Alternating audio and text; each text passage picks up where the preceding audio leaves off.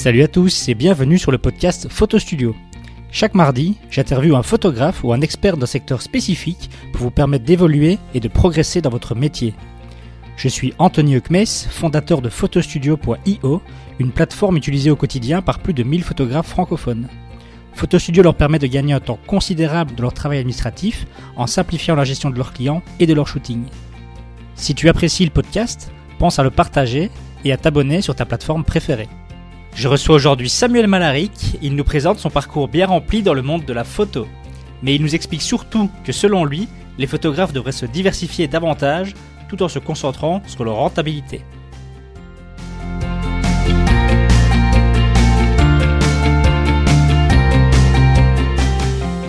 Salut Samuel Salut Anthony Merci beaucoup d'être avec moi pour ce nouvel épisode du podcast euh, Photo Studio.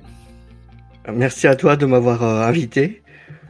Bah écoute, c'est un grand plaisir. Alors, je sais que tu es quand même assez connu dans le, dans le domaine de la, de la photo en France, mais malgré tout, est-ce que tu veux bien commencer par te, te présenter et surtout bah, nous expliquer un petit peu ton, ton parcours, comment tu es euh, finalement devenu la personne que tu es euh, aujourd'hui? D'accord. Donc, je m'appelle Samuel, Samuel Malaric, j'ai 43 ans, je suis avec une dame euh, qui s'appelle Nathalie, qui est pas ma femme, mais ça fait 24 ans qu'on vit ensemble. Donc c'était le 4 mars dernier, donc c'est assez récent. L'année prochaine c'est 25 ans, donc euh, peut-être on va faire quelque chose de spécial. Et on s'est rencontrés à l'école de photo, parce qu'on a fait tous les deux l'école de photo. Et moi-même, je suis euh, photographe de formation, parce que j'ai fait deux, deux écoles de photo, quatre ans d'école, mais auparavant, en fait, ma mère voulait que j'ai un bac. Euh, en France, c'est important, surtout quand on a une mère qui est prof, et mon père était euh, euh dessinateur en architecture.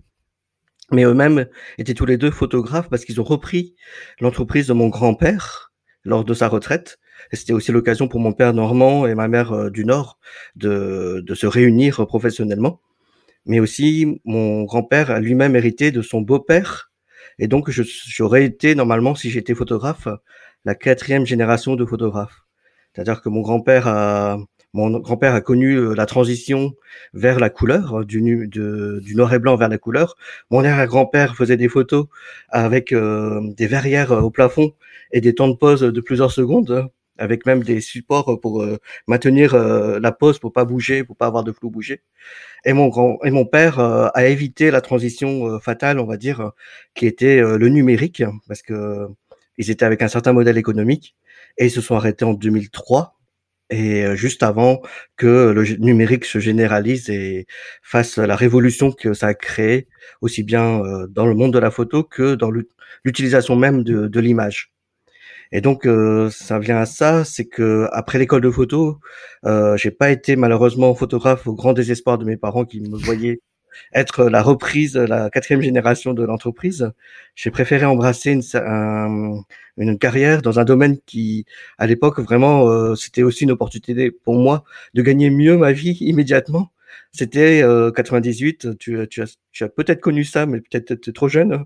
C'est euh, l'avènement de, de, de l'internet, des autoroutes de l'information, comme on appelait à l'époque. Et même euh, pour les plus anciens, ils ont connu le Minitel. Et c'est donc par là que j'ai commencé l'informatique en développement de serveurs Minitel et enfin de sites internet. Et ensuite, par la suite, moi, je suis resté sept ans dans le domaine de l'informatique en général. Mais en 2005, je suis revenu à la photo parce que euh, bah déjà en parallèle avec le réseau de mes parents, euh, j'ai aidé des photographes euh, à se débrouiller, à déjà choisir un Mac euh, par rapport à un PC parce que j'étais très porté Macintosh, et ensuite les aider aussi tout ce qui était informatique, mais très vite le numérique s'est accéléré c'est là que ben, est venue l'idée de créer une société pour permettre aux photographes de, de les aider en fait dans cette transition euh, de l'argentique vers le numérique. Et donc en mai 2005, j'ai pris un congé sabbatique, un congé création d'entreprise exactement. À l'époque, c'était il y avait ça qui était permis et pour lancer Planche Contact avec pour mission d'aider les photographes euh, à se simplifier la transition vers le digital. Mais dès 2006, euh, j'ai été très vite confronté à un autre problème qui était au-delà de, du changement de médium qui était de l'argentique vers le numérique. J'étais euh, confronté au problème du fait que le marché n'avait plus les mêmes besoins qu'auparavant. Parce qu'auparavant, comme disaient mes parents, les, les, gens, quand ils avaient besoin de faire une photo, ils étaient obligés d'aller voir le photographe. Mais à partir de 2005, quand il y a le numérique est apparu, de plus en plus, euh, il y a eu euh, euh, les, les, appareils photo compacts digitaux, et les gens, ben un, n'avaient plus besoin de photographes entre guillemets. Deux, ils ne faisaient plus ce qu'on appelait le tirage, c'est-à-dire tout ce qui était mini lab, et qui représentait à peu près 60 à 80% du chiffre d'affaires des photographes traditionnels, on va dire. Et c'est aussi en 2005 que commençait à naître euh, une nouvelle euh, une nouvelle génération de photographes qu'on appelait les photographes dits lifestyle. Et je pense en particulier à, deux photographes qu'on a sponsorisés à l'époque, qui étaient euh, Caroline Chimanek de Butterfly Moments et euh, Danda, qui lui-même maintenant a changé de, de voie professionnelle, et on voyait vraiment qu'il y avait, euh, au-delà de la révolution digitale du médium, réellement un vrai changement de paradigme et que sur lequel euh, les photographes étaient confrontés à quelque chose de nouveau et que sur lequel il suffisait plus, il suffisait plus de, de vendre les photos telles qu'on faisait auparavant, mais il fallait complètement reconstruire le métier et donc repartir sur quelque chose qui était assez anodin à l'époque, quelque chose qui était assez même euh, mal vu et méprisé, un terme qui s'appelle le marketing. Et c'est là que je j'ai commencé à m'intéresser, entre autres, euh, à un logiciel pour pouvoir euh, euh, savoir qui étaient nos clients, qu'est-ce qu'ils voulaient, analyser leur profil, d'où ils venaient, comment ils nous connaissaient, comment on pouvait ensuite automatiser tout ce schéma-là pour se simplifier de bout à bout les choses. Et c'est là que j'avais rencontré une entreprise à l'époque qui s'appelait Pictage aux États-Unis. Pictage qui était créé par un gars que beaucoup de photographes connaissent au travers des de, ce qu'on met sur les flashs, vous savez, pour euh, pour adoucir les flashs. Euh, ça s'appelle le Gary Fong.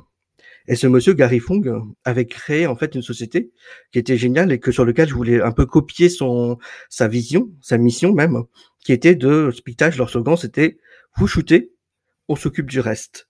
C'était en gros une plateforme qui, regroupait tous les services euh, dits photographiques, c'est-à-dire de, de laboratoire, de génération de produits, mais aussi une plateforme de vente pour pouvoir vendre des choses au travers du fait que, comme c'était numérique, on pouvait transmettre via Internet la visualisation des épreuves, des images, et que les gens pouvaient choisir, et pouvaient même réaliser des commandes, voire même des mises en page d'albums et sur lequel le photographe, en fait, il faisait juste transférer les images sur, les serveurs de piquetage, et piquetage avec son service client et son système, et en plus le CRM, automatiser tout le flux. De ce fait, le photographe faisait des photos et recevait des chèques.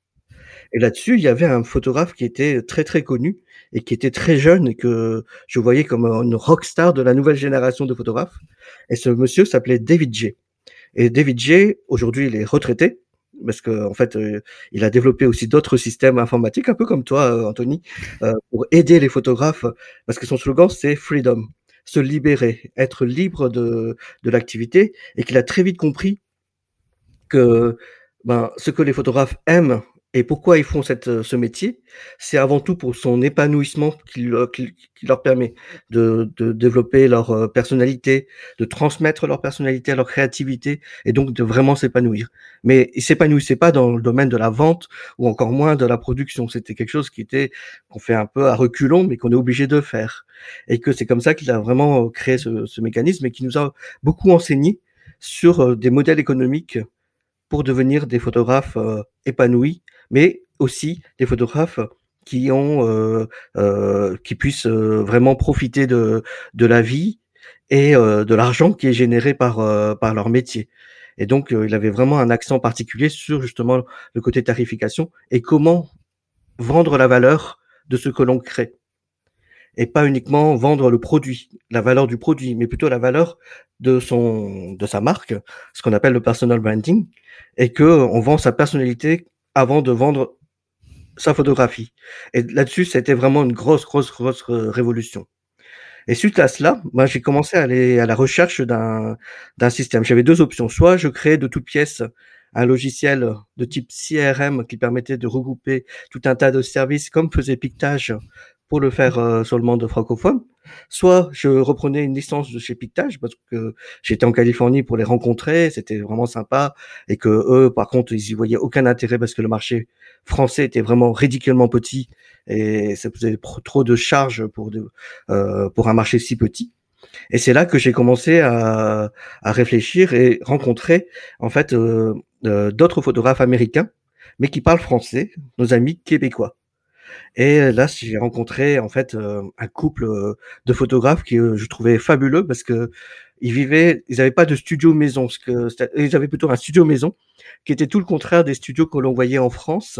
Les studios traditionnels, c'était une vitrine avec plusieurs services de photos eux, c'était vraiment comme euh, chez, comme si on allait chez le médecin ou chez, un, un avocat. C'était juste euh, une pancarte dans un bureau, dans une maison, même pour eux, pour le coup. On était accueillis chez eux et ils avaient surtout un logiciel de gestion commerciale spécialisé pour les studios, pour euh, en plus faire toutes les tâches. Et donc, ce logiciel m'intéressait. On l'a acheté. Sauf que le problème, tu l'as rencontré certainement aussi, parce que j'ai vu dans Photo Studio la, gestion des doubles, taxes, des doubles taxes euh, canadiennes, c'est qu'il était conçu avec une architecture qui était conçue pour une comptabilité qui était très différente de la nôtre. Et de ce fait, euh, on va dire qu'il était mis un peu entre parenthèses, parce que cette rencontre m'a permis de rencontrer une autre personne qui s'appelle André Amiot, parce que André s'intéressait aussi à l'achat de ce logiciel, sauf que j'étais plus rapide que lui. Je, je l'ai acheté avant lui, mais ça nous a créé notre rencontre. Et cette rencontre a été une étincelle, parce qu'André, photocoach, proposait une formation qui permettait d'aider les photographes à prendre en compte le, le côté entrepreneurial du métier de photographe, et pas uniquement le côté artistique et technique de la création d'images. Et André, qui était avec un passé de militaire aussi, il avait aussi cette, euh, j'avais cette admiration de, de son organisation, son sens de savoir euh, faire les choses classées, organisées, préparées à l'avance, pour pouvoir aussi gagner du temps à la fin. Et c'est là-dessus qu'on a vraiment trouvé des, des anicroches euh, très fortes, des, des complémentarités très fortes, parce que on savait que euh, le métier de photographe, ce n'est pas juste s'épanouir en, en tant qu'artiste, c'est avant tout et aussi plutôt euh, c'est également euh, être euh, capable de, de faire en sorte d'avoir un revenu qui soit correct, voire plus, et même d'avoir des objectifs, chose qui était un peu bizarre. Et donc André m'a invité pour une première session de photocoach au Québec. Je l'ai suivi avec euh, un groupe de, de, photographes québécois. J'ai trouvé ça formidable. Et deux mois après, je l'ai invité en France avec notre partenaire de l'époque qui était Apple. Et donc, on était euh, chez, chez Apple dans leur showroom parisien, en face du Trocadéro, pour donner la toute première, euh, la toute première formation photocoach avec le partenaire d'Apple. À l'époque, ils avaient un logiciel à vendre pour les photographes qui s'appelait Aperture, qui était le concurrent de Lightroom. Et c'était la grosse déconfiture. Parce qu'on avait invité aussi les représentants syndicales, syndicaux euh, de la photographie. Et quand il y a eu le discours de André, la première chose qu'ils nous disent, c'est déjà euh, une image pour la vendre, il faut qu'elle soit belle. On n'a pas besoin de marketing. Et de deux, on en était traité de, de secte. Pourquoi on était traité de secte Parce qu'on parlait d'objectifs, de visualisation de résultats de, visualisation de comment on se voyait dans trois ans, dans cinq ans, et donc de motivation aussi quelque part. Et c'est vrai que c'est un côté euh, religieux dans un sens, mais ça a été mal perçu parce que c'était assez brutal. C'est que déjà, il était américain, il n'était pas français ni européen. Il apportait des choses en disant ouais, mais ça c'est les États-Unis, ça c'est le Canada. En France, on est différent, et c'est vrai qu'on est différent. On est totalement différent. Mais il y a des choses qui sont quand même concrètement les mêmes, similaires. Un projet, ça se construit avec un plan, avec des objectifs, avec des délais pour chacune des étapes, et même aussi une stratégie purement de ce qu'on appelle le modèle économique. Comment on fait de l'argent? Pour combien de temps engager Quelles ressources on engage? Combien ça nous coûte de faire ce projet? Mais surtout mesurer est-ce que le marché existe pour ce que l'on va vendre? Parce que très souvent, ben, je pense à un livre que je que j'arrive pas à le retrouver là devant moi, mais il est ici. C'est un, un super livre que je recommande à tous, qui s'appelle le E-Mythe, écrit par Michael Gerber. Et c'est un livre euh, qui été traduit depuis 2017, c'est-à-dire que ça fait que 4 ans qu'il est en français. Et c'est un livre excellent parce qu'il explique que le problème de la plupart des artisans, des photographes en, par exemple, c'est que le photographe se lance dans l'entreprise en se disant j'ai une capacité, j'ai un savoir-faire, maintenant comment je vais faire pour le vendre? Alors que l'entrepreneur, c'est pour ça qu'on dit souvent qu'il y a des entrepreneurs qui font des domaines très différents entre la restauration, l'industrie ou d'autres choses, parce que l'entrepreneur, en fait, il raisonne pas de la même manière. Il se dit, je vais écouter le marché, qu'est-ce qu'il a besoin actuellement le marché, et je vais construire une offre qui correspond au marché et au prix qui correspond. Et c'est un terme qui, est fort, qui s'appelle le product market fit. Faire en sorte d'avoir une offre qui correspond à un marché. Et pour moi, c'est quelque part euh, la base de PhotoCoach, c'est-à-dire de pouvoir euh, définir non pas un tarif, mais plutôt de définir qui est mon marché et comment je vais construire une offre qui correspond à ce marché et qui me soit aussi rentable. Prochaine étape, comment faire en sorte que ça soit scalable, c'est-à-dire que je puisse, avec un, effort minime, multiplier mon maxim, maximiser mon retour sur investissement. Et c'est là que l'on parle de fidélisation et de stratégie de fidélisation. Et que des fois, on se trompe en se disant que je vais me positionner que dans un seul domaine euh, de marché, en l'occurrence le haut de gamme, mais en dénigrant tout le bas de, du marché qui est beaucoup plus volumineux, plus conséquent et quelque part plus euh, plus important et plus facile euh, à renouveler. Et c'est là que j'ai rencontré encore une fois d'autres photographes, pour le coup des Européens, des Irlandais, ils s'appellent les Dizzy, qui aujourd'hui euh, sont retraités de la photo parce qu'ils sont dans un tout autre domaine, parce que c'est des entrepreneurs de la photographie. Ils étaient photographes un temps, maintenant ils sont dans la cosmétique. Mais ils avaient développé tout un schéma sur le fait qu'ils avaient, oui, une marque haut de gamme, mais ils avaient aussi des offres qui permettaient à la majorité des gens de comprendre pourquoi ça coûte cette somme-là de d'avoir le vrai service euh, euh, premium de chez Dizzy. Et ils proposaient des services intermédiaires et encore des services encore plus bas de gamme, moins de 50 euros avec euh, un, objet encadré, mais qui, qui, leur était aussi rentable que s'ils faisaient quelque chose de haut de gamme, mais qui nécessitait plus de temps, plus de produits, de savoir-faire et de compétences, mais qui était rapport qualité-prix et temps consacré pour réaliser, autant rentable, mais qui leur permettait donc d'éduquer entre guillemets le marché qu'ils ne comprenaient pas pourquoi ça coûtait si cher la photographie chez Didi en goûtant le petit service à, moins de 50 euros. Et donc tout ça, ça, ça a été vraiment un bouleversement pour moi pour découvrir euh, tout ce domaine-là. Et la dernière étape, ben justement, c'est avec euh, un de mes stagiaires qui s'appelait Julien Gage, qui s'appelle toujours, qui s'appelle toujours Julien.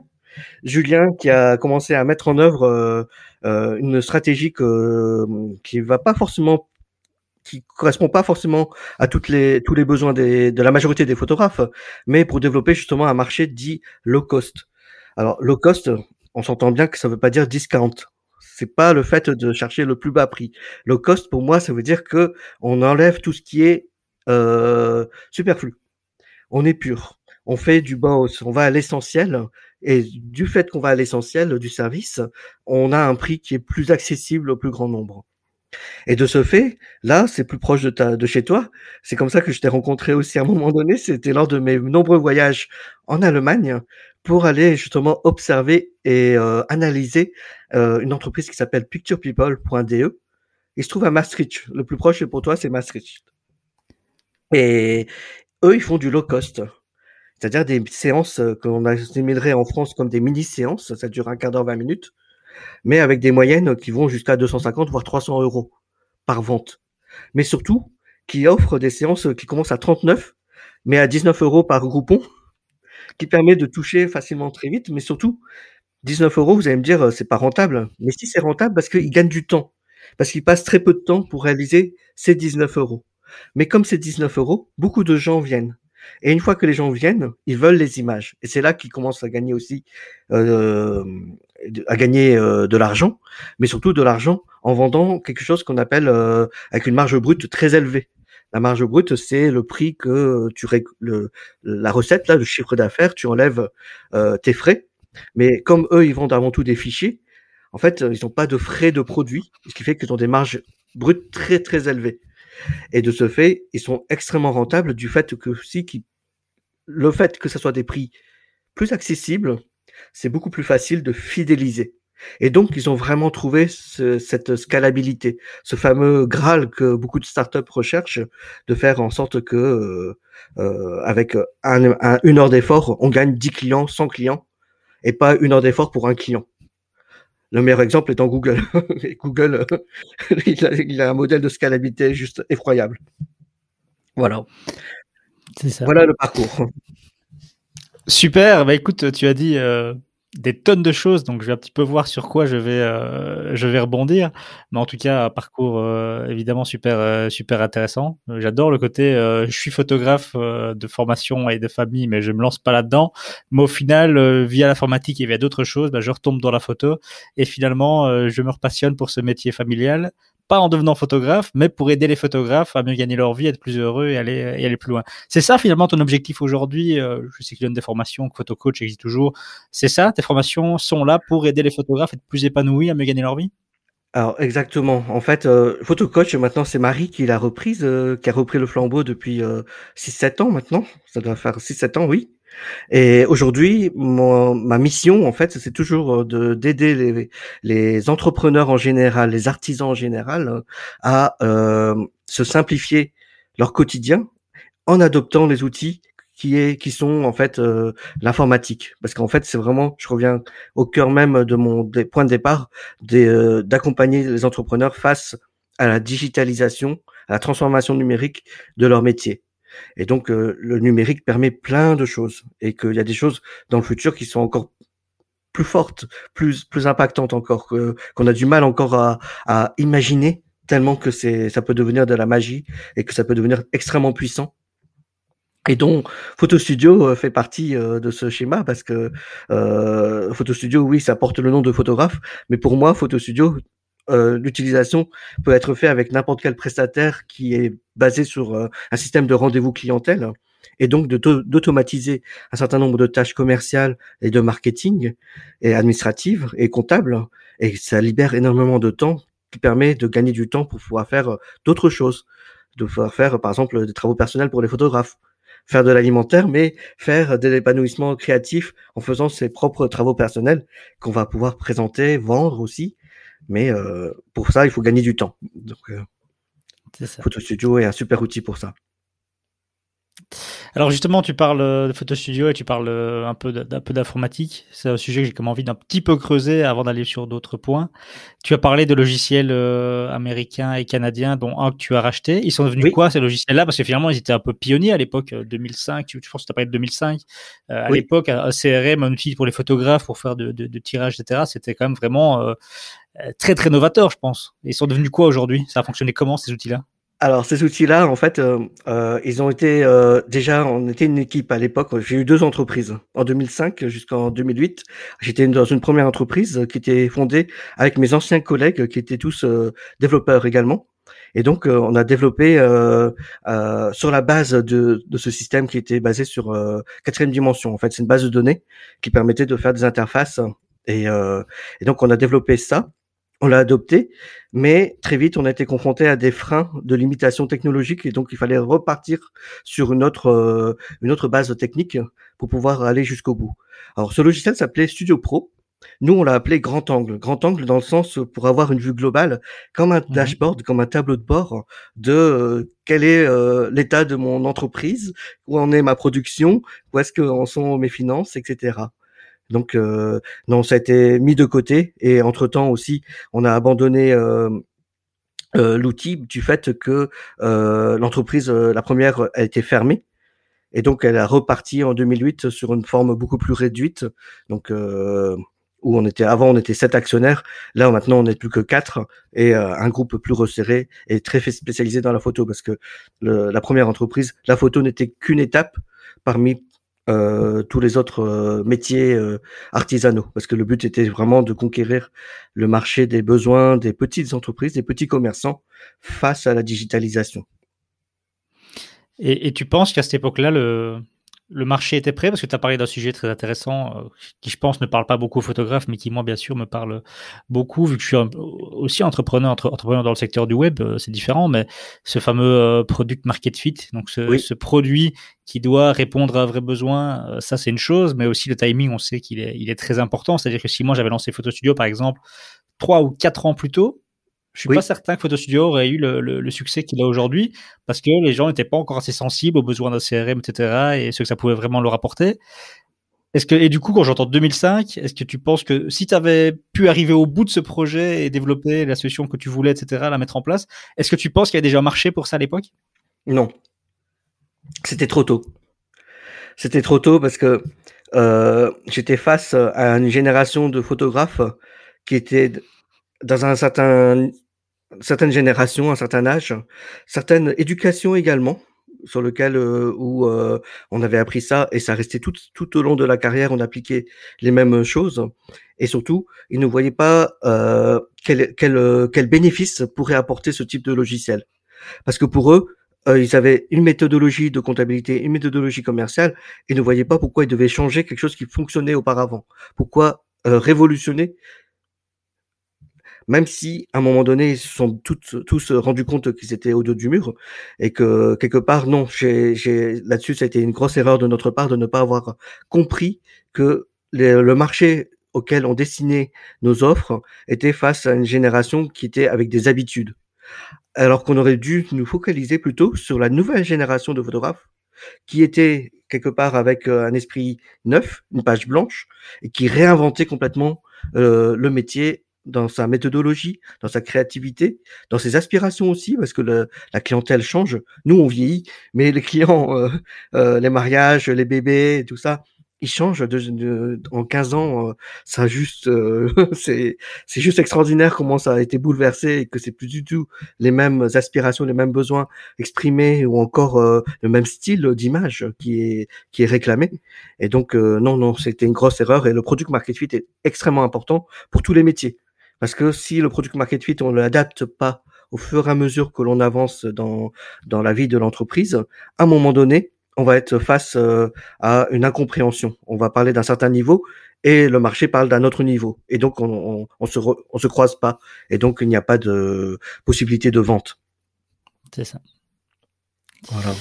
Alors, c'est marrant parce que tu as dit que quand tu as fait cette première euh, formation euh, photo coach en, France, vous avez été un peu vu euh, comme étant des extraterrestres ou en tout cas une secte. Enfin bref, pas on peut dire pas l'accueil le plus le plus chaleureux qu'on pouvait que, tu pouvais attendre. Et c'était donc il y, a, il, y a, il y a, presque 15 ans, plus un peu plus de 15 ans, cette première formation, c'est ça hein? En 2006, oui, ça fait 15 ans. C'est marrant parce que moi, je suis assez nouveau dans le monde de la photo. Euh, j'ai lancé Photo Studio en 2018 et donc du coup, j'ai vraiment sauté dans ce monde de la photo à ce moment-là. Et les problèmes que je vois ou que j'entends le plus, j'ai l'impression que toi, tu étais déjà confronté en 2006, c'est-à-dire euh, il faut vendre, par exemple, vendre plus de, de tirages, augmenter son chiffre d'affaires, etc. Enfin, c'est des problèmes qui sont toujours très à l'ordre du jour aujourd'hui. Tu vois, moi, c'est des, sujets que j'entends tout le temps. Mm-hmm. Euh, est-ce que, est-ce que selon toi, c'est parce que bah, il a fallu 15 ans pour que le marché évolue, et c'est-à-dire que depuis 15 ans, les choses évoluent tout doucement, tout doucement, et maintenant les gens finalement arrivent à cette vision que toi tu avais peut-être déjà à l'époque, qui est de se dire, bah, photographe pour être vraiment rentable, il doit, il doit faire tout ce que tout ce que tu as cité avant. Ou est-ce que bah, justement il y a toute une génération de photographes qui a évolué à ce moment-là, qui a vu, qui, qui a vu arriver ce changement et qui a évolué, et maintenant les nouvelles générations de photographes qui sont nés dans le numérique, qui sont nés avec, bah, on donne les images numériques, etc eux comment seulement se rendre compte Enfin, c'est pas très clair comme question, mais en gros, est-ce qu'aujourd'hui on a un tournant dans le sens où c'est seulement ce qui est, ce que tu ce que tu discutais déjà en 2005 qui commence à être appliqué, ou eh bien est-ce qu'on entend beaucoup parler de ça parce que c'est tous ces nouveaux photographes, ces jeunes photographes qui sont le numérique, qui sont nés le numérique, et eux se rendent compte seulement maintenant qu'ils doivent faire du, euh, du support, etc. pour vendre plus? Alors, c'est pas forcément. Alors, il y a deux choses. Il y a d'abord euh, l'état d'esprit. Je pense que les nouvelles générations de photographes ont euh, déjà une connaissance de ce que c'est déjà qu'est-ce que le marketing et qu'ils ont aussi peut-être euh, euh, eu une éducation différente. C'est-à-dire que majoritairement, plus on avance dans les générations, plus on va dire que les générations ont été éduquées. Et surtout, beaucoup de photographes viennent à la photographie après une première carrière dans un autre domaine autres que la photographie et souvent aussi ont été confrontés à cette notion de rentabilité et donc de, de savoir euh, où se trouve l'équilibre entre le prix de vente et euh, mes besoins de, de, dépenses et de, de rémunération. Ça, c'est le premier point. Le second point, c'est par rapport à la vente en elle-même. Qu'est-ce que l'on vend? C'est moi un truc que, sur lequel j'ai beaucoup de nuances actuellement, c'est que euh, je m'en je m'intéresse moins au chiffre d'affaires que sur la marge. Ce qui m'intéresse, c'est avant tout la marge, mais surtout la marge par rapport au temps qui est consacré. Pas sur le chiffre d'affaires, parce que on connaît tous des entrepreneurs qui font des chiffres d'affaires astronomiques, mais qui sont au bord du gouffre financièrement parce que ils ne font pas de profit.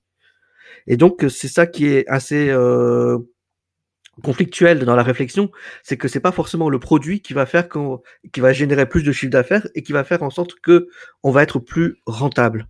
Et c'est pour ça que pour moi, presque, euh, si je dois me faciliter la vie, j'écoute ce que demande le client, le marché en général, hein, et que je vais plutôt adapter. Et, même si c'est des petits prix, je m'en fous parce que je sais qu'il y a du volume d'achat. Le meilleur exemple actuellement, c'est la photo d'identité. La photo d'identité en France, c'est entre 15, 10 et 15 euros. Ça dure 5 minutes de porte à porte. Et les gens sont encore obligés de venir soit au photomaton, soit chez le photographe. Mais s'ils vont chez le photomaton, ils ont une chance sur deux que la photo est refusée parce que il y a des problèmes d'exposition ou de des erreurs de, de cadrage. Je confirme, ça m'est arrivé pour euh, pour un passeport il y a déjà quelques années. Pareil, photomaton, photo refusée. photo refusée. Et donc, pour moi, le photomaton est un très bon exemple de ce que le besoin du marché est, que le prix, il n'est pas fabuleux, c'est 10 à 15 euros, mais si on regarde bien les chiffres, les bilans des entreprises qui font de la photo d'identité et qui sont bien placées pour vraiment correspondre au product market fit, euh, il y en a qui dépassent les 100 000 euros par an en photo d'identité, juste dans cette activité de photo d'identité. Et 100 000 euros, bah, l'air de rien, c'est presque euh, trois fois euh, le maximum du, du plafond des auto-entrepreneurs à 32 000 à l'année. C'est dire euh, la capacité de rentabilité possible, sachant qu'une photo d'identité, c'est un euro de charge. Donc c'est entre 99 et 150% de marge brute, donc c'est juste énormissime. Donc c'est voilà.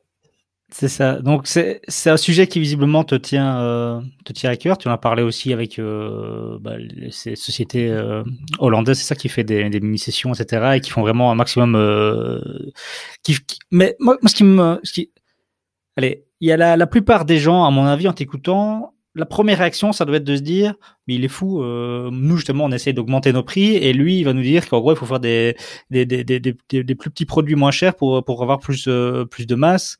Euh, J'ai l'impression que c'est ça. Tu vois, la première réaction de ce que d'une personne qui t'entend, qui a un peu béni dans la photo aujourd'hui, mmh. c'est ce qu'elle pourrait à chaud, à mon avis, c'est c'est ce à quoi elle pourrait réagir. Parce que c'est vrai qu'on entend beaucoup ce discours aujourd'hui du mmh. augmenter vos, vos, vos tarifs, ne vous tuez pas au travail, faites moins de séances et vendez plus lors de vos séances pour justement mieux gagner votre vie. Ça, on est bien d'accord. Oui. Mais toi, tu es en train de dire qu'il n'y a pas que cette voie-là, quoi. Il n'y a pas il y a pas que cette voie-là. Il y a il y, a, la voie, comme tu le dis, de la rentabilité. Donc, vendez des produits moins chers, mais à une plus grande masse. Mais attention, évidemment, de pas le faire n'importe comment. Et ça ne veut pas dire commencer à faire 10 euh, sessions par jour de 2 heures, mais euh, à, trouver le produit qui va être adapté à cette clientèle-là, qui est plus nombreuse, mais qui a moins de budget, mhm. mais qui va quand même nous permettre de bien gagner notre vie, parce que finalement, il y a une bonne rentabilité derrière, c'est-à-dire que c'est, euh, ça, ça, nous coûte finalement, nous, pas, pas très cher à produire, c'est ça Alors, complètement, sans, sans opposer les deux, les deux choses. C'est-à-dire qu'il peut y avoir euh, les, les, petits prix, comme de la photo d'identité, comme des mini-séances, mais que ça devient en complément de ce que j'appellerais de la photo signature.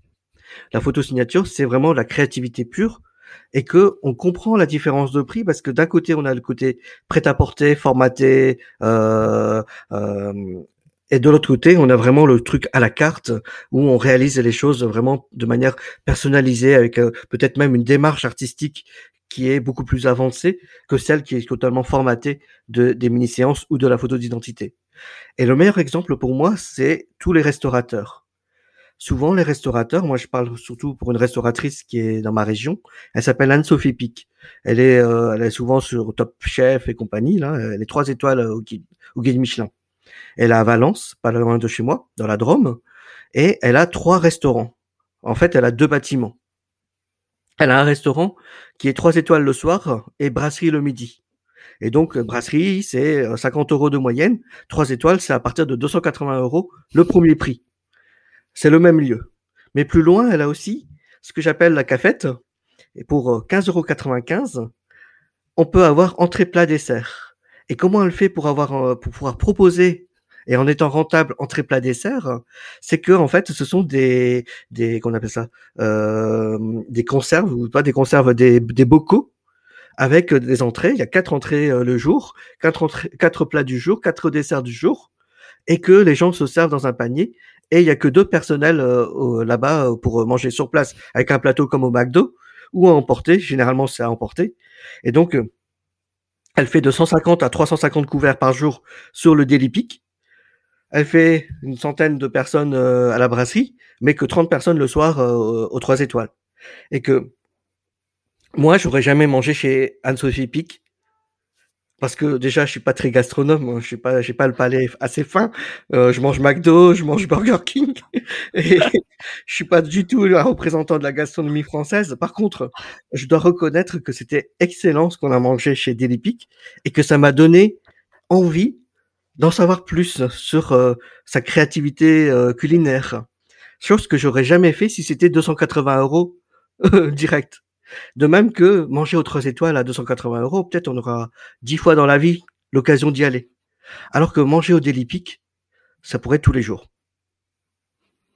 Donc c'est ça que je veux mettre en, en parallèle, qu'en photographie, on pourrait s'influencer de d'autres métiers comme les restaurateurs, qui sont très chronophages en main d'œuvre aussi comme la photographie et que euh, on peut réussir à faire quelque chose de sympa aussi en termes de, rentabilité, mais aussi d'épanouissement, parce que l'un n'est pas contre l'autre, mais plutôt en complémentarité.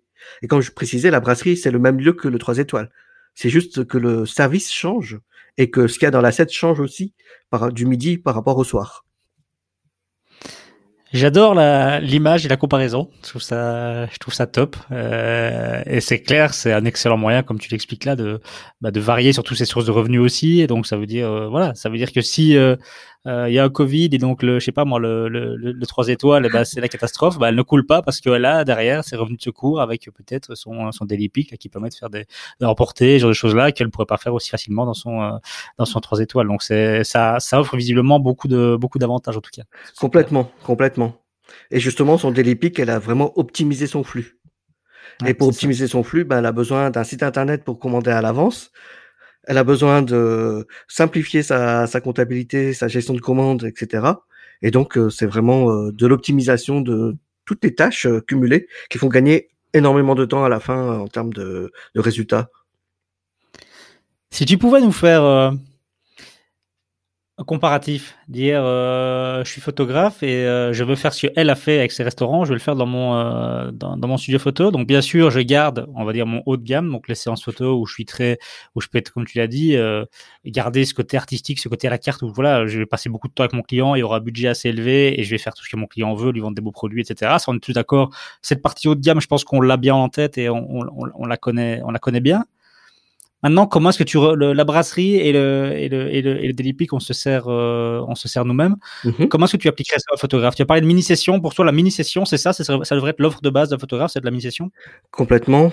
Des mini sessions qui sont délimitées aussi en termes de temps, en termes de de à quel moment ça se fait dans l'année ou dans dans la semaine, etc.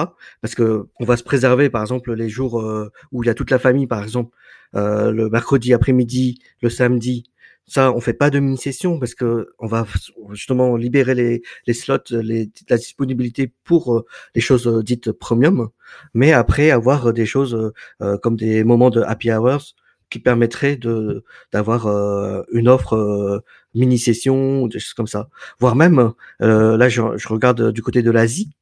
Du côté de l'Asie, ils ont une culture photo très très avancée. En Chine, par exemple, il faut savoir qu'un mariage, la mariée, elle a sept robes.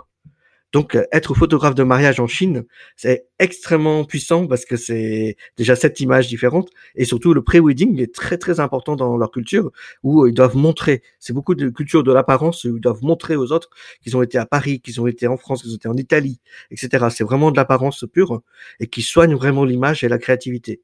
Par contre, à l'extrémité, Vous avez en Corée du Sud, par exemple, vous avez des studios dits Instagram. C'est-à-dire que c'est du do it yourself. C'est-à-dire que le, la lumière, le décor est déjà agencé, organisé. On n'a plus qu'à poser son smartphone ou d'utiliser celui qui est déjà mis en place pour juste shooter et prendre la pause. Et ça, je trouve ça très intéressant parce qu'il y a un photographe américain qui s'appelle Jesh Dorox, qui travaille beaucoup sur euh, la, la valeur de la signification de l'image, l'émotion que reflète l'image. Un exemple qu'il nous avait donné, c'est Anthony. Euh, euh, Cécile ferme les yeux. Tu es face à face. Et le photographe va dire, Anthony, dis à Cécile toutes les qualités que tu lui trouves à Cécile et pourquoi c'est ta femme. Et lorsque Cécile ouvrira les yeux, là on déclenchera et qu'est-ce que ça va t'évoquer cette image? Qu'est-ce qu'elle va m'évoquer cette image? Oui. Écoute, euh, ça va être euh, le comment, comment dire Ça va être le côté euh, pas posé justement. D'habitude, moi j'ai moi j'ai en tête photographe. Moi qui suis pas photographe, quand je vais chez un photographe, j'ai l'impression que je dois poser. Tandis que là, bah, j'ai l'impression que ça va être plus naturel. Tu vois, plus sur le. Et donc cette photo, elle va t'évoquer quelque chose de fort quand même. Au-delà de l'esthétisme, c'est c'est tout ce que vous avez échangé tous les deux. quoi. C'est le regard, les choses que tu as exprimées envers elle. Et donc, Bien sûr, il appelle ça, Jesh, c'est de la mise en scène. C'est-à-dire que lui, il dit que le mot, le terme photographe est galvaudé parce que tout le monde est photographe depuis qu'il y a le smartphone, depuis que même euh, des enfants de 8 ans peuvent faire des photos avec euh, leur iPhone euh, directement. De ce fait, la plus-value du photographe n'est plus la capacité technique de réaliser des images, mais plutôt sa capacité, sa création dans la direction et la mise en scène artistique qu'il va faire. C'est-à-dire que pour lui, L'avenir, c'est que les photographes, la plus-value, c'est que c'est leur capacité de mettre en scène une image.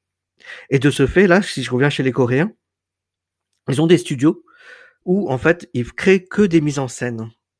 Et que l'angle est déjà prêt, et ils ont plus qu'à prendre les images par eux-mêmes. Parce que c'est aussi une demande du marché d'aujourd'hui. On veut se faire soi-même.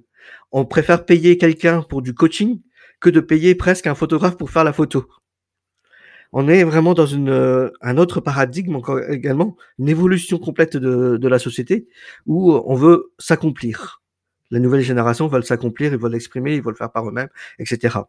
Et donc pour moi, peut-être, euh, ça peut aller jusque là en fait, c'est-à-dire de créer en fait des mises en scène pour que les gens fassent eux-mêmes les images tel qu'un photobooth, mais un photobooth plus avancé, avec une créativité, avec une mise en, mise en lumière, une mise en situation euh, plus avancée. En Belgique, il y a eu ça euh, il y a deux ans, avant le Covid, à Bruxelles. Il y avait une sorte de salon Instagram. Mmh, mmh, mmh. Et à Düsseldorf, là pour l'instant c'est le Covid, mais à Düsseldorf, ils ont un truc qui s'appelle California quelque chose, et qui est c'est un musée Instagram également où on paye l'entrée et on fait les photos par nous-mêmes. Et c'est, d'un point de vue de modèle économique, c'est extrêmement rentable. Parce que tu payes 50 euros l'entrée par personne. T'as personne pour faire la photo. Ils font eux-mêmes. C'est, c'est vraiment extrêmement rentable. Et alors, je trouve ton idée génial dans le sens où photo studio, je suis beaucoup en contact avec des photographes, on va dire euh, nouveau-nés grossesse. Je pense que je n'ai pas de stats exactes, mais au moins 60% de nos clients chez photo studio, c'est des photographes nouveau-nés grossesse par exemple. Et tu sais qu'ils font beaucoup des, des mini-sessions à thème, euh, que ce soit pour Noël, que tout ça. Que les budgets pour créer des décors sont de plus en plus élevés, qu'elles y passent de plus en plus de temps. On voit certaines photographes euh, ou certains photographes qui, font appel à des, carrément des décorateurs, etc., pour, pour faire un fond le plus grandiose possible. J'ai l'impression qu'au moment des fêtes, c'est un peu le, concours, c'est à celle qui a, qui a, proposé le plus beau décor pour attirer euh, justement euh, un maximum de, de clients. Donc on pourrait très bien imaginer à ce moment-là profiter du décor de deux façons, c'est-à-dire faire ce qu'elles font toujours aujourd'hui, des mini-sessions classiques, et puis pourquoi pas dire bah ok euh, le, décor est accessible après pendant les trois jours qui suivent, euh, mini-session de c'est pas le photographe qui prend les photos, vous avez quelqu'un qui vous accueille, qui vous mène qui vous amène dans la pièce, et vous prenez vous-même vos photos avec votre, avec votre smartphone. Ça serait moins de rentabiliser l'investissement du fonds et de faire de nouveau, euh, comme tu dis, la rentabilité, parce que cette, ce décor, s'il n'y avait pas ça, bah, après les mini-sessions, je sais pas, elle fait 40, 50 mini-sessions pour ceux qui en font beaucoup, euh, elle, le décor, on l'enlève, c'est terminé. Tandis que là, ce décor pourrait continuer à générer des revenus pendant plusieurs jours. Ça serait juste un public, comme tu le dis, différent, euh, qui viendrait faire ses photos lui-même, qui ne demande pas du coup aux photographes d'être là sur place, de faire du retraitement, de faire des retouches, etc.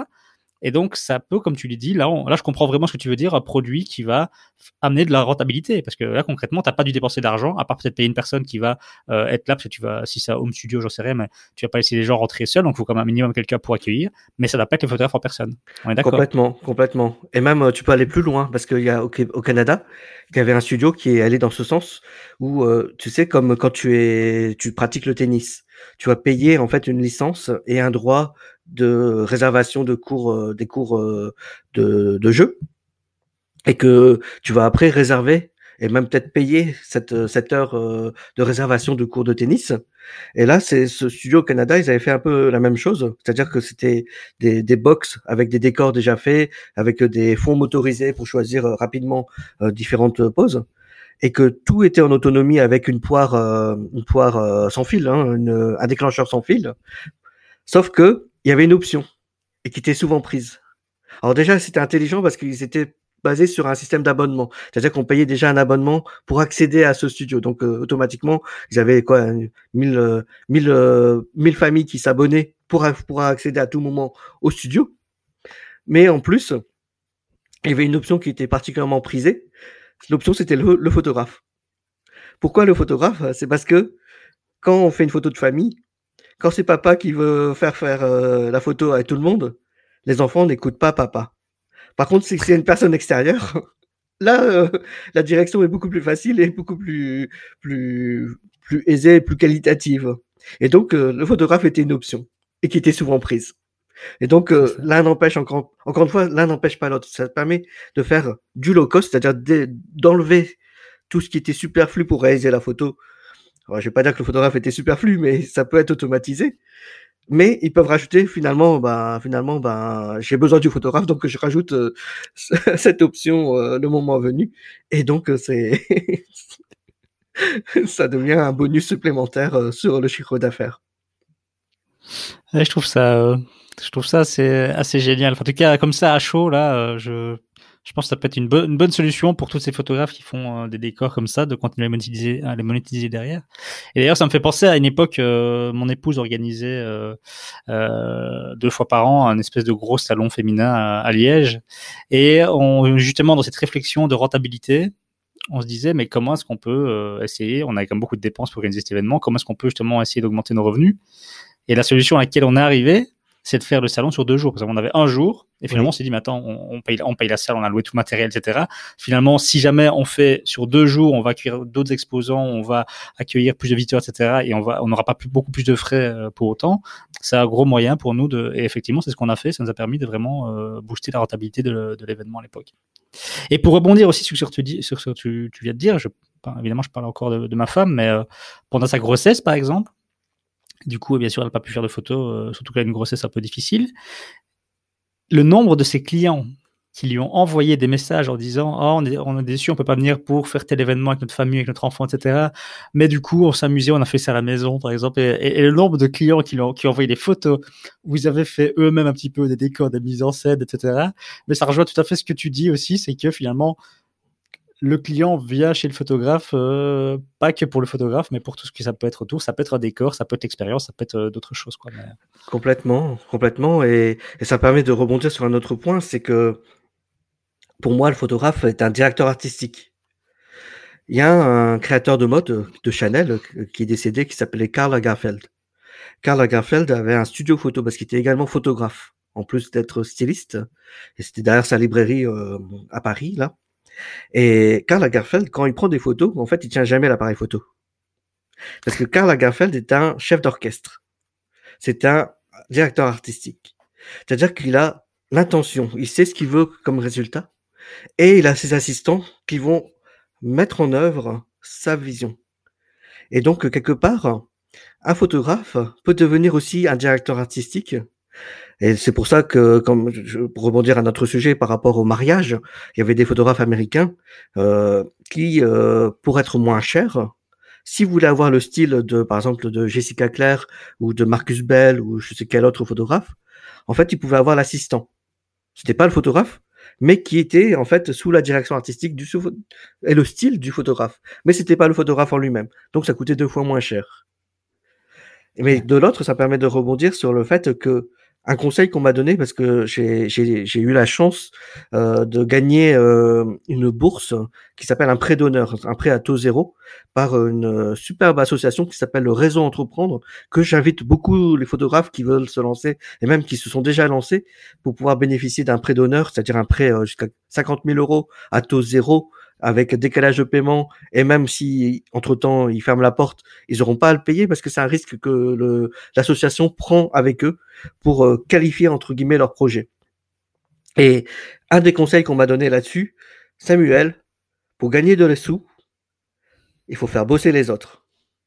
En gros, la scalabilité, elle a ses limites au moment où on veut tout faire par soi-même. Et que nous, il faut, c'est à nous d'être quelque part la reine des abeilles et d'avoir des abeilles ouvrières qui vont faire sous notre direction notre réalisation. Et, là aussi, c'est un retour que j'ai de mes 15 ans d'expérience de photo, c'est que tu as beaucoup de photographes qui sont des leaders, il y en a d'autres qui sont plutôt des exécutants, c'est-à-dire qu'ils vont euh, ils ont fait un stage, c'est pas un reproche, hein, mais ils vont faire un stage avec euh, tel photographe et ils vont reproduire exactement ce qu'ils ont vu au travers de ce stage et euh, ils sont très à l'aise vis-à-vis de ça. Alors que d'autres se sentiront très à l'étroit dans l'exécution d'une direction artistique de ce qu'ils ont vu au travers d'un stage ou une influence de photographe. Et de là, à partir de là, c'est là que l'on va pouvoir faire justement ce fameux euh, euh, euh coefficient multiplicateur, euh, ce côté euh, scalable, être scalable, d'avoir un modèle qui est scalable. Parce que euh, c'est pas un seul studio, on peut en avoir deux, trois, quatre, cinq, six, mais c'est toujours toi la tour de contrôle, c'est toujours toi le, chef d'orchestre qui donne le ton, qui donne le rythme, qui donne la vision. Et voilà. Donc ça, c'est très entrepreneurial, hein, c'est plutôt entrepreneurial, mais peut-être à un moment donné, on a cette ambition d'aller plus loin, d'aller plus haut, plus fort. Et j'ai envie de dire, c'est justement euh, un très bon moyen d'un peu conclure cet épisode, c'est qu'au final, tu as donné ici, euh, lors de cet épisode, plein de solutions à un photographe qui voudrait aller plus loin, justement. Et la base de la base, c'est de se connaître soi-même, c'est de savoir finalement euh, qui est-ce que je suis et qu'est-ce que je veux atteindre comme objectif dans, ma vie et dans ma carrière de photographe.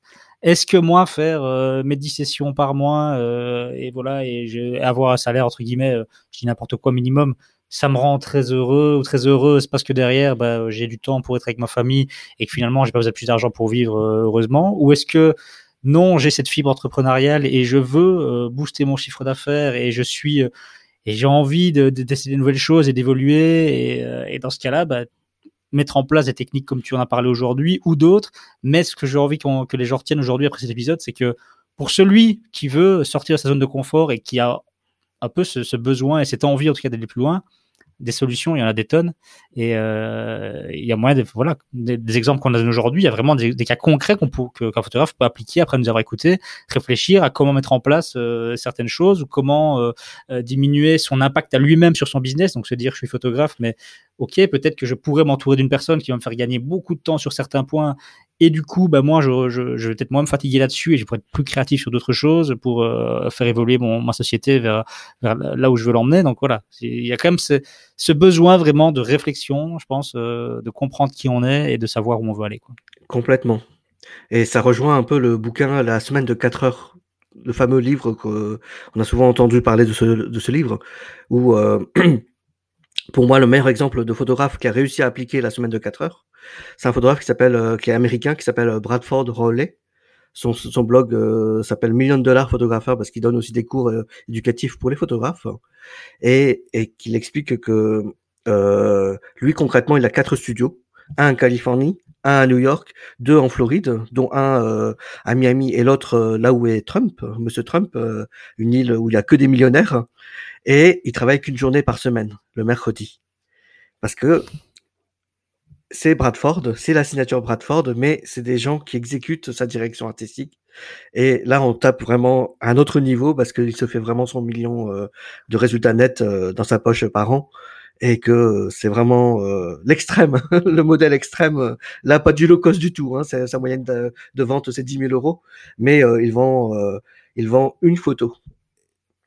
Et j'adore parce qu'en fait, il vend, comme il vend qu'une photo, il prend que cinq photos, mais il en présente qu'une au client. parce que c'est lui qui est le peintre. Il s'assimile comme un peintre et pas comme un, un, photographe. Il change encore une fois de, de, vocabulaire pour changer aussi de dimension, pour pas être comparable. Et je trouve ça vraiment excellent, son très inspirant en tout cas, son, modèle économique. C'est génial. Euh, moi, j'ai lu le bouquin, le, le Four Hours Work Week de Tim Ferriss à la base, qui est un bouquin à la base pour les entrepreneurs et qui, euh, je savais pas qu'on avait, enfin, qu'il y avait une version photographe. J'ai jamais entendu parler. Je trouve ça. Bah, lui, tu vois, il s'est donné des jours. Euh, le lundi, c'est la journée de sa femme. Le dimanche, c'est de son église parce qu'il est très croyant. Il est mormon. Le samedi, c'est les enfants. Et en fait, comme comme Tim Ferriss explique, c'est qu'il faut remplir déjà son agenda avec les choses que l'on veut faire. Et tout ce que tout ce qu'on n'est pas indispensable, bah, il faut savoir déléguer. Et pour savoir déléguer, il faut savoir définir des, des règles et des résultats que l'on attend de la personne euh, à qui on délègue. Et une fois qu'on a compris ça, ben c'est c'est vrai que c'est c'est juste fabuleux comme système. Et il faut aussi, euh, l'air de rien, euh, financièrement pouvoir se le permettre. C'est-à-dire c'est pas qu'on commence, qu'on va pouvoir se dire, je vais déjà dépenser des sous maintenant pour euh, pour payer quelqu'un. Tu vois, il faut aussi sortir de ce, ce sentiment de se dire, euh, bah oui, pour payer quelqu'un, il faut que j'ai assez de sous pour le payer, et donc il faut que j'ai assez, d'argent qui rentre. Donc tu vois, c'est pas non plus un photographe qui débute, qui dès le début va pouvoir se le permettre. Ou c'est quoi ta vision par rapport à ça justement? Alors la vision par rapport à ça, c'est je vais prendre son propre exemple, c'est que lui, il a commencé à la photo. Euh, c'est rigolo parce que je l'assimile à George Lucas. George Lucas a développé le scénario de Star Wars parce qu'il était euh, à l'hôpital pendant euh, plusieurs mois. Et lui, c'est ce qui est arrivé parce qu'à la base, euh, Bradford, il n'est pas du tout photographe. Il est entrepreneur, il pâtissait des maisons. Et dans les années 90, il y a eu une crise énorme en Californie parce qu'il était en Californie à l'époque. Et il s'est retrouvé à faire banqueroute et à avoir trois jobs. Un le matin, un le jour et un le soir. Et il s'est endormi en voiture, accident de voiture. Et il s'est dit, comment je vais faire quel modèle économique, quel métier va me permettre de enfin obtenir euh, mon résultat que je souhaite, de pouvoir vivre correctement, de pouvoir vivre avec mes enfants, les voir grandir et profiter de d'échanger euh, des journées entières avec ma femme? Et c'est comme ça qu'il a commencé à développer, de se dire que si je dois vendre une photographie qui a d'une certaine valeur, il faut que les gens l'assimilent à une certaine valeur. Et un moyen très simple de faire ça, c'est que ce n'est pas nous qui vendons, c'est en fait des marques associées qui vont nous qualifier du même niveau que eux, ce qu'ils sont.